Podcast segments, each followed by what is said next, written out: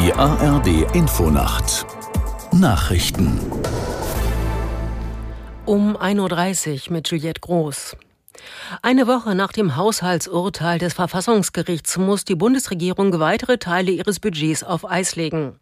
Finanzminister Lindner hat auch über den Wirtschaftsstabilisierungsfonds WSF eine Ausgabensperre verhängt. Aus der NDR Nachrichtenredaktion Ulrike Ufer. Die Bundesregierung hatte den WSF im vergangenen Jahr mit 200 Milliarden Euro ausgestattet, um die Energiekrise wegen des Ukraine-Krieges abzufedern.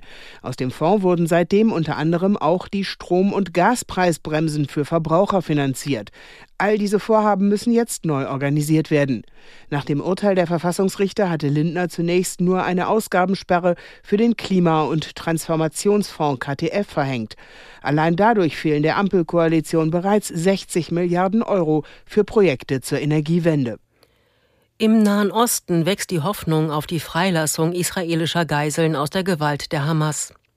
Ein ausgehandeltes Abkommen sollte am Abend vom israelischen Kabinett beraten werden. In der Sitzung warb Ministerpräsident Netanyahu für die Vereinbarung. Zuvor hatte bereits das Emirat Katar erklärt, eine Lösung sei in Sicht.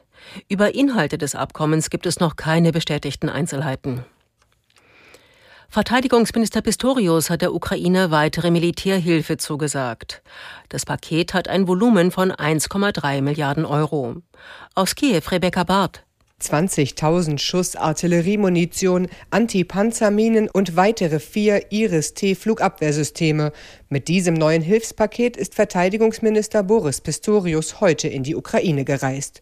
Er sei sich sicher, dass dieses Paket der Ukraine im Kampf gegen die russische Aggression helfen könne, sagte Pistorius am Nachmittag in Kiew. Artilleriemunition und Flugabwehr sind aus ukrainischer Sicht entscheidend für den Verteidigungskampf gegen Russland.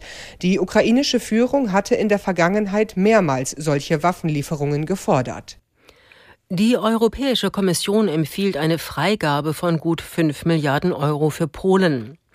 Hintergrund ist der Wahlsieg der Opposition unter Ex-Regierungschef Tusk vor gut einem Monat. Die EU hatte wegen der polnischen Justizreform insgesamt 36 Milliarden an Geldern blockiert. Nachdem Tusk nun die neue Regierung bilden will, hofft die Kommission, dass Polen zur Rechtsstaatlichkeit zurückkehrt.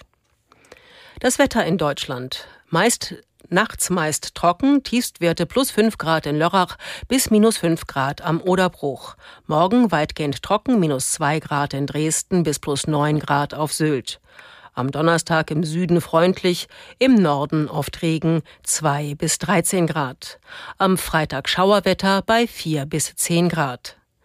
Das waren die Nachrichten.